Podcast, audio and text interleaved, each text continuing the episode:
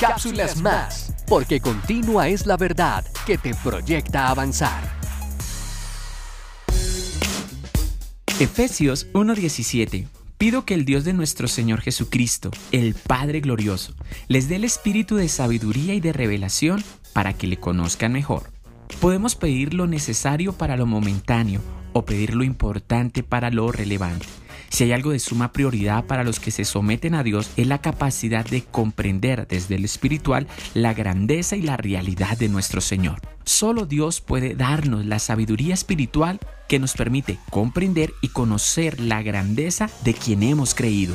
¿Pides lo momentáneo o lo relevante? Bendiciones.